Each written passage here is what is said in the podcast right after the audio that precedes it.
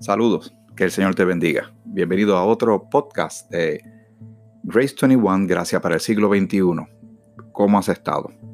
Espero que hayas pasado un día, digamos, tranquilo, estable, eh, sereno, a pesar de todo.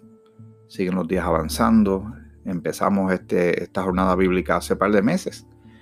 Ya estamos, eh, ya, ya hemos estado mucho, muchas veces juntos y hemos eh, visto cosas maravillosas y seguiremos viendo cosas maravillosas de la palabra del Señor.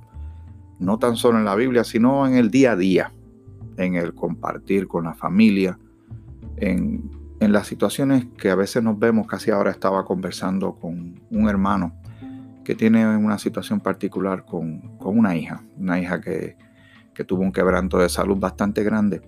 Eh, y también meditando en la situación de una una amiga de nuestra familia que está cuidando a su mamá.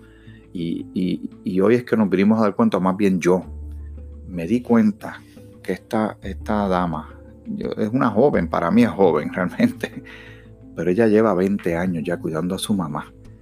Sorprendente. Pero y en ese andar, en esa situación de cuidar a alguien, que muchas veces uno ve la mano de Dios en detalles. Por ejemplo, pues cuando hay ayuda, se aprueban unas ayudas, unos cuidados profesionales, pero a veces también aparecen cosas, medicamentos, tal vez una situación de que hacen falta un dinero para adquirir algo y de momento ese dinero aparece de la mano de alguien o llegó algo por el correo que era inesperado o tal vez hubo un descuento cuando fue a comprar o alguien le dijo, mire, yo tengo de eso en mi casa, te voy a dar, te voy a traer dos o tres yo sé que usted entiende, que tú entiendes lo que yo te estoy diciendo. Y yo veo en, cada uno de esos detalles, veo la mano de Dios. Y yo estoy seguro que tú estás viendo la mano de Dios en tu vida, en, pequeños detalles y en cosas grandes también. Nunca, nunca perdamos la capacidad de ser asombrados por lo que Dios puede hacer. Estoy convencido que el día que una persona pierde la capacidad de ser asombrado por Dios, que ya no encuentra ese wow de Dios, esa persona realmente ya ha perdido la fe. Ya no logra distinguir y pierde el discernimiento, esa, esa eh, vistilla, como decimos en Puerto Rico, eh, de, espiritual, donde vemos la mano de Dios en tantas cosas. Nada, quería comentar esto al principio de este programa, de este, de este episodio de Grace 21 y, siempre agradecido que me permitas caminar contigo. Los, pasados segmentos, los pasados episodios, ¿qué te han parecido? Estoy seguro que muchas de las cosas que has escuchado las habías escuchado antes. Ahora lo que hemos hecho es tomarlo con más calma, ir eh, rompiéndolo en pedacitos más pequeños para ver los detalles. Obviamente no, pretendo ser un erudito en esto, no lo soy, eh, aunque tengo ciertos estudios estoy preparado en algunas cosas, no, no, mi fuerte no, no es esto. Voy aprendiendo de la, de la mano, de las voces de mucha gente en mi vida que Dios ha traído hacia mí y de los recursos que le van llegando a uno, pero la fuente primordial obviamente es la palabra de Dios. Y yo espero que tú estés muy interesado en estos asuntos de los, de los tiempos finales, de los últimos tiempos, de la escatología, de lo que la palabra de Dios dice con relación a cosas que vienen de camino. Hoy quisiera hablar de algo que a mí me entusiasma muchísimo.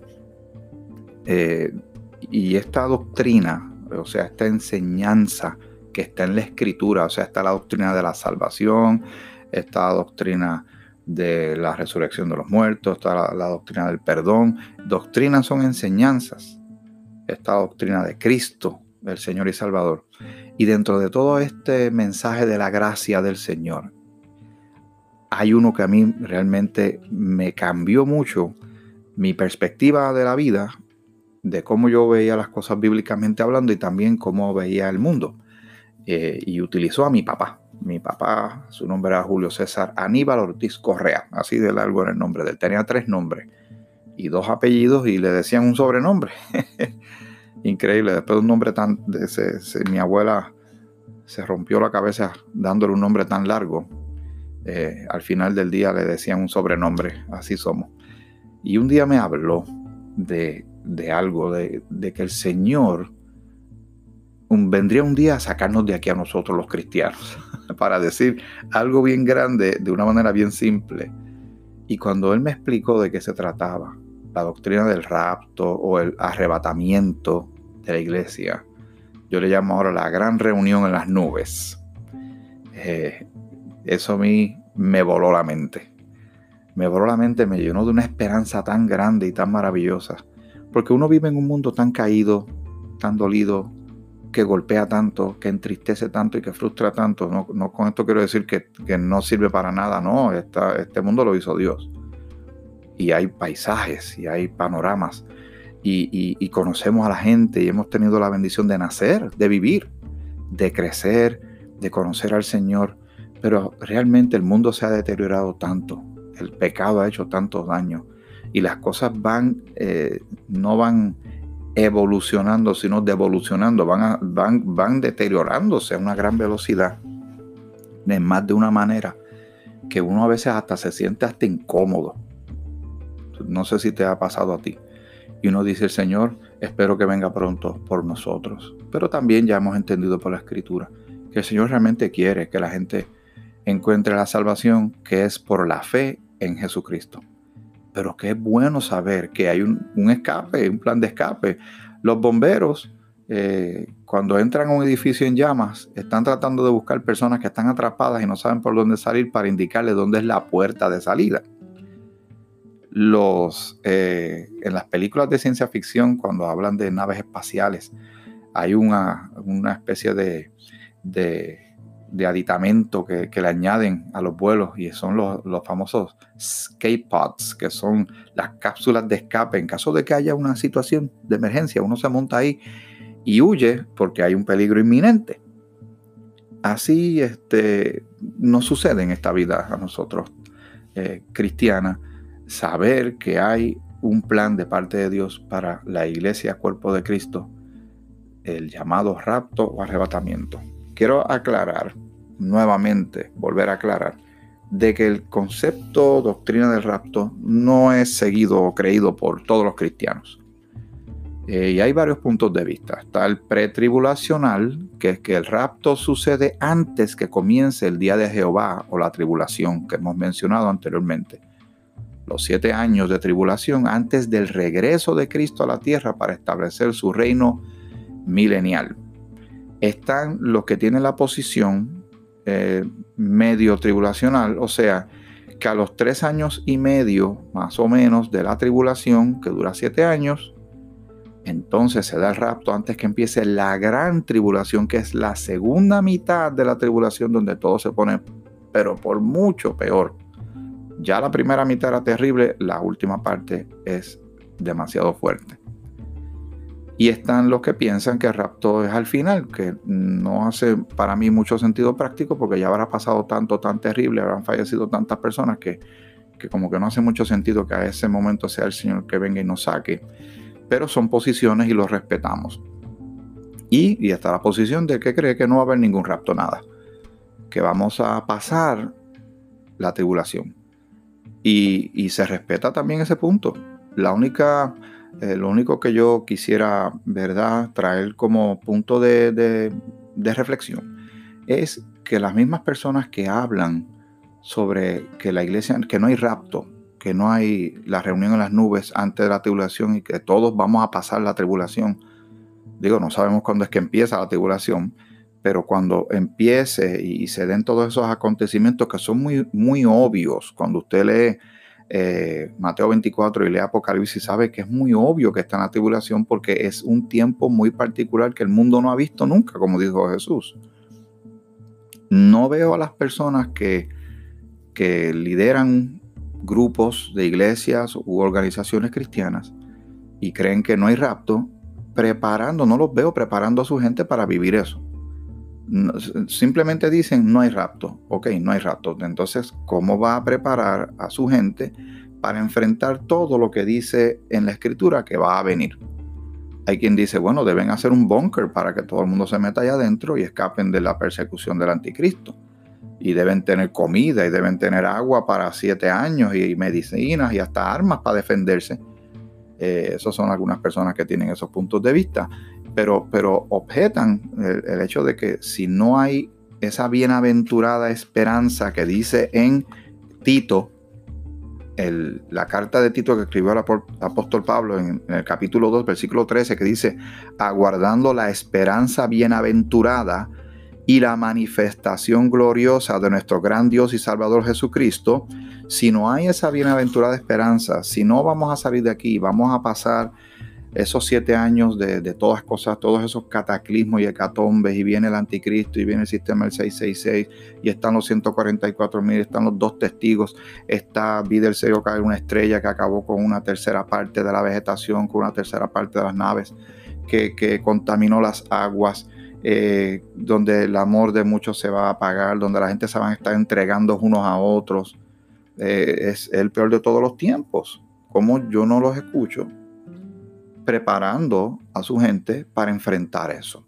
Ahora, una de las objeciones que hay con los que creemos en el rapto, y sobre todo el rapto pretribulacional que nosotros pensamos, creemos, algunos de nosotros que la iglesia no pasa, el creyente no pasa por la tribulación, eh, se nos tilda de, hasta de cobarde prácticamente, que, que nos vamos a quedar esperando, eh, que eso no va a suceder y, que vamos a dejar a la gente decepcionada con esto. Bueno, vamos a dejarlo todo en manos del Señor. Que sea el Señor el que se eh, glorifique en todo esto. Yo eh, soy bien sincero con usted que me hace el favor de escuchar y que caminemos juntos esta jornada bíblica, de que usted sepa qué es lo que yo pienso. Yo no le estoy diciendo a usted lo que usted debe pensar. Eh, los argumentos van a salir de la misma escritura y el Señor su Santo Espíritu, su palabra, eh, que sea el que eso glorifique en su vida y en la mía.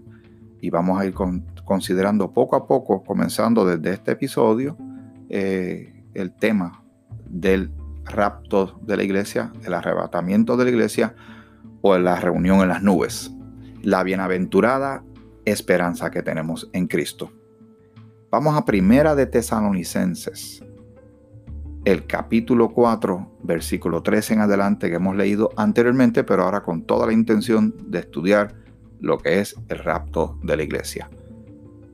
El momento en que el Señor toma a los creyentes y los, se los lleva con Él.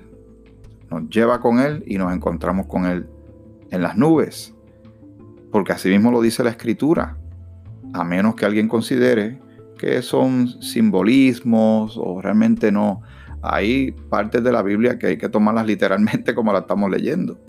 Otras tal vez signifiquen eh, símbolos o, son tipos de o relacionados a, pero, pero esto lo estamos leyendo y lo vamos a leer usted y yo con calma.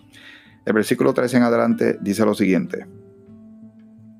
Tampoco queremos, hermanos, que ignoréis acerca de los que duermen Pablo le está hablando a los de Tesalónica y le va a recordar algo con relación a aquellas personas que han muerto ya y murieron creyendo en Jesucristo. ¿Cuál es la condición que ha sucedido? Y, para esto entenderlo hay que tener todo diferentes piezas. Recuerden, hay una porción bíblica que dice ausentes del cuerpo, presente con el Señor. Pablo dijo, que para él el vivir es Cristo y el morir es ganancia y estar con Cristo es mejor. Ya está diciendo que cuando el creyente fallece algo sucede. Algo sucede, inclusive en, leímos también recientemente en 2 de Corintios el capítulo 5 donde dice que tenemos de Dios un edificio, una casa no hecha de manos, eterna en los cielos.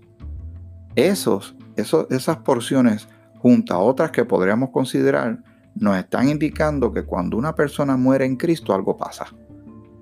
Algunas personas consideran, tengo amistades, ¿verdad? Que, aprecio grandemente, que consideran que el, el, espíritu queda como en un neutro hasta que se cumpla lo próximo que vamos a leer. Pero piensen un poco, el cuerpo humano necesita descanso, nuestro cuerpo se cansa y por eso por las noches tratamos de dormir. Digo tratamos porque a veces no se puede, se hace bien difícil. Algunas personas hasta tienen que tomar medicamentos para poder conciliar el sueño. Pero por lo regular, en una situación normal, el cuerpo se cansa y necesita varias horas de sueño para entonces funcionar el resto del día. ¿Por qué un alma debería descansar si no tiene un cuerpo físico que se cansa? ¿Me entiende? Si no tiene cuerpo físico, el espíritu nuestro ya no está en nuestro cuerpo cuando morimos y, parte de, que se va a cansar, no está afectado ya por lo que le afecta de este lado de la vida, de una vida física, tridimensional de este mundo con gravedad y todo lo demás. ¿Me entiende? Así que él dice que no quiere que ignoren acerca de los que han muerto en Cristo. Por eso usa el término dormir, porque dormir implica que la posibilidad, obviamente, de que si alguien está dormido, despierte, ¿cierto? Muy bien, vamos por poco. Poco, a poco, perdón. Dice, para que no os entristezcáis como los otros que no tienen esperanza. Así que le, está, le va a dar una buena noticia. Y a la misma vez está diciendo en ese versículo que hay dos grupos. Básicamente hay dos grupos en el mundo. Los que tienen esperanza y los que no la tienen. ¿Quiénes son los que tienen esperanza? Pues obviamente vamos otra vez a la regia de estudio bíblico. ¿Quién está hablando? Pablo. ¿A quién está hablando? A los de Tesalónica. Los de Tesalónica son que gentiles. Pablo dice que es apóstol a los gentiles. Pablo es creyente, seguidor de Jesucristo. ¿A quién él está hablando? A creyentes, a seguidores de Jesucristo. Por ende, ¿quiénes son los que tienen esperanza? Los que tenemos a Cristo. ¿Lo entendió? Si no, le hacia atrás a la, a la grabación y vuelve y lo escucha. Así que, ¿y quiénes no tienen esperanza? Pues obviamente por deducción, causa y efecto, pura lógica, ¿verdad, mi querido Watson? Los que no tienen a Cristo no tienen esperanza. No porque yo lo diga, no porque usted lo diga, es porque la palabra de Dios así lo implica o lo explica. Muy bien. Versículo 14. Y esto es clave, ¿sabes? La clave de todo es si tenemos a Cristo como nuestro Señor y Salvador. Cree en el Señor Jesucristo y serás salvo. En Cristo somos reconciliados con Dios, adoptados por Dios, tenemos salvación, perdón de todos nuestros pecados, vida eterna, ciudadanía celestial. Tenemos la certeza que vamos a estar con el Señor. Y aquí eh, sale esta corta nota, pero muy importante para el contexto de lo que estamos leyendo. Porque si creemos que Jesús murió y resucitó, esa es la clave del Evangelio amiga y amigo que me está escuchando. En Primera de Corintios, vamos a leerlo otra vez porque esto es bien importante, hermanos. En Primera de Corintios, el capítulo 15, ahí está el Evangelio en una cápsula pequeña, una pequeña pastilla. Obviamente es algo más grande, pero si una persona no puede creer esto, no va a poder creer lo demás. Dice eh, Pablo en Primera de Corintios el capítulo 15, además os declaro hermanos, el evangelio que os he predicado, el cual también recibisteis, en el cual también perseveráis, le dice Pablo a los de Corintio. Por el cual asimismo, si retenéis la palabra que os he predicado, sois salvos si no creísteis en vano, porque hay mucha gente que dice que son creyentes, que son cristianos, pero habría que ver el Señor sabe quiénes son los de Él y cada persona tiene que estar seguro si tiene la salvación en Cristo y por Cristo y en Cristo estamos completos. Versículo 3, porque primeramente os he enseñado así, eh, lo que asimismo recibí, que Cristo murió por nuestros pecados conforme a las escrituras y que fue sepultado y que resucitó al tercer día conforme a las escrituras. He ahí el Evangelio. Ese es el Evangelio maravilloso de salvación de nuestro Señor. Pablo dice, regresamos a 1 de Tesalonicenses capítulo 4 versículo 14, porque si creemos que Jesús murió y resucitó, ahí está la condición, ser salvo por medio de Cristo, por la fe en Cristo, no por obras, para que nadie se gloríe, como dice en Efesios capítulo 2 versículos 8 y 9. Así también traerá Dios con Jesús a los que durmieron en él lo que significa que los creyentes que murieron, que se adelantaron con Cristo, nosotros nos vamos a ver otra vez.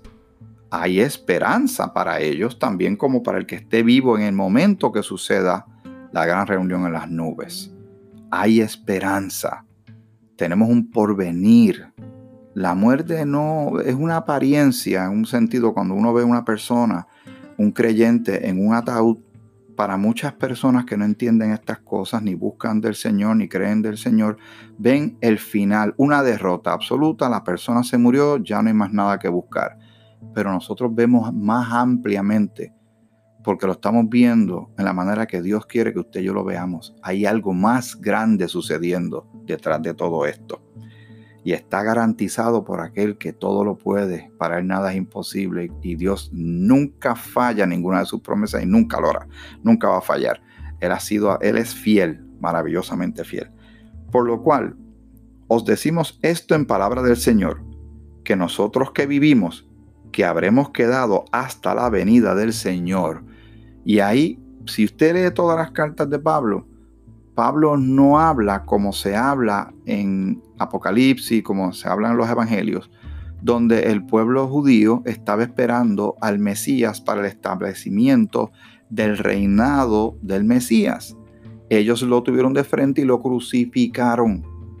Pero esa promesa del regreso de Cristo en su segunda venida a la tierra, a poner sus pies sobre la tierra, esto es bien importante, estoy dándole énfasis con toda la intención de poner los pies sobre la tierra de Jesucristo, esa segunda venida se va a dar. El dueño de la casa regresa. Recuerden lo que dice en Colosenses, todo fue creado por Él y para Él. Pero estamos hablando de un evento aparte de la segunda venida de Cristo. Ya usted se va a dar cuenta por qué. Dice, por, por lo cual os decimos esto en palabra del Señor, que nosotros que vivimos, que habremos quedado, hasta la venida del Señor, no precederemos a los que durmieron, no nos vamos a adelantar a los que se nos adelantaron. Ya mismo esto va a hacer sentido. Porque el Señor mismo, con voz de mando, o sea, Él se va a encargar de esto. Este evento maravilloso y glorioso, esta bienaventurada esperanza, es algo que Él mismo se va a encargar. Con voz de mando, con voz de arcángel y con trompeta de Dios descenderá del cielo y los muertos en Cristo resucitarán primero. Maravillosa verdad. Tantas veces que hemos compartido esto en funerales para darle ánimo, como el Señor nos ha dado a nosotros ánimo, como dice en Segunda de Corintios capítulo 1, el Dios de toda consolación que nos consuela en toda tribulación para nosotros poder también consolar en tribulaciones aquellos de la misma manera que Dios nos consoló, utilizando esta palabra de ánimo, esta palabra de esperanza, donde nos vamos a volver a ver. Pero no se preocupe, este es el primer programa de esta serie donde hay que ir aclarando otros puntos que posiblemente usted tiene en su mente como yo también los tengo algunas aclaraciones que son necesarias en medio de esta doctrina del encuentro de nosotros con Cristo en las nubes. Versículos 17 y 18 para concluir. Luego nosotros, los que vivimos, porque Pablo pensaba que esto se iba a dar en su tiempo, no se dio, pero se va a dar. Luego nosotros los que vivimos, los que hayamos quedado, seremos arrebatados juntamente con ellos, o sea, con los que resucitan en Cristo, juntamente con ellos en las nubes. Note que la segunda venida de Cristo sobre la tierra, Él pone los pies sobre la tierra. Pero en este evento del rapto, el encuentro es en las nubes. Él no está tocando la tierra. Esto es parte del misterio que Jesús, como dice Pablo, el misterio que Jesucristo le reveló a Pablo para la iglesia cuerpo de Cristo. Y él le llama una bienaventurada esperanza. Esto lo esperamos con mucho entusiasmo. ¿Cuándo va a suceder esto? Yo no lo sé. Y usted tampoco lo sabe. Pero va a suceder. Dice, seremos arrebatados juntamente con ellos, o sea, tomados súbitamente por la fuerza. Eso va a ser en un santiamén, Mañana vamos a considerar esto un poco más. Seremos arrebatados juntamente con ellos en las nubes para recibir al Señor en el aire. Ahí vuelve y enfatiza, no es en la tierra, tocando la tierra, no es la segunda venida de Cristo. Esto es otra cosa, hermano. Esto es otra cosa. En el aire. Y así estaremos siempre con el Señor. De ahí en adelante ya lo veremos, estaremos con Él y, y vendrán muchísimas cosas más. Ese es el cierre de la puerta de la dispensación de la gracia. Y ahí comienza el día de Jehová, la tribulación. Dice el versículo 18, ¿por qué Pablo escribió esto? ¿Por qué el Señor Jesucristo lo inspira para que esto quede para tu bendición y para la mía? Dice el versículo 18, por tanto, y ese por tanto significa que, considerando lo que acabamos de leer, por tanto, alentaos, dense ánimo, aliento, alentaos los unos a los otros con estas palabras. Y las estoy compartiendo contigo, cumpliendo con la voluntad de Dios, con la voluntad de nuestro Señor y Salvador Jesucristo de que nos demos ánimo. Las cosas se ven fuertes, se pondrán más fuertes. Las situaciones son adversas, pero hay una respuesta para todo. Está en la escritura tenemos que confiar en el Señor. Mi padre y mi mamá cuando mueren, mueren en Cristo. Fue triste para mí, doloroso para mí. Como pastor me tuve que participar y hablar en ambos velorios. Con ese ataúd ahí, con, con personas que significaron y significan tanto para mí, mis hermanos y mis hermanas. Pero había algo diferente nuestra tristeza, como dice Pablo, para que no nos entristezcamos como los otros que no tienen esperanza. Sí nos dio tristeza, sí hubo lágrimas, pero nuestra tristeza es distinta, porque nosotros tenemos esperanza. No tan solo de verlos a ellos, es importante eso. Yo lo veo como parte de un extra, de una bonificación de todas las bendiciones que Dios nos va a dar en ese día. Pero lo importante y quiero que escuche esto y lo digo con mucho cuidado para no ser malinterpretado. Mi anhelo de partir no es ver a mi mamá y a mi papá. Eso es un extra. Ni a los que se nos adelantaron, a los fundadores de la iglesia bíblica de Juana Díaz, a tantos hermanos y hermanas en Cristo que se nos han adelantado. Eso, eso va a ser un, un encuentro glorioso y maravilloso de todos los creyentes. Lo mejor de todo es encontrarnos por fin cara a cara. Un encuentro glorioso, una reunión en las nubes con nuestro Señor y Salvador Jesucristo. Dígame si eso a usted no le da ánimo. Olvídese de lo que está pasando a su alrededor.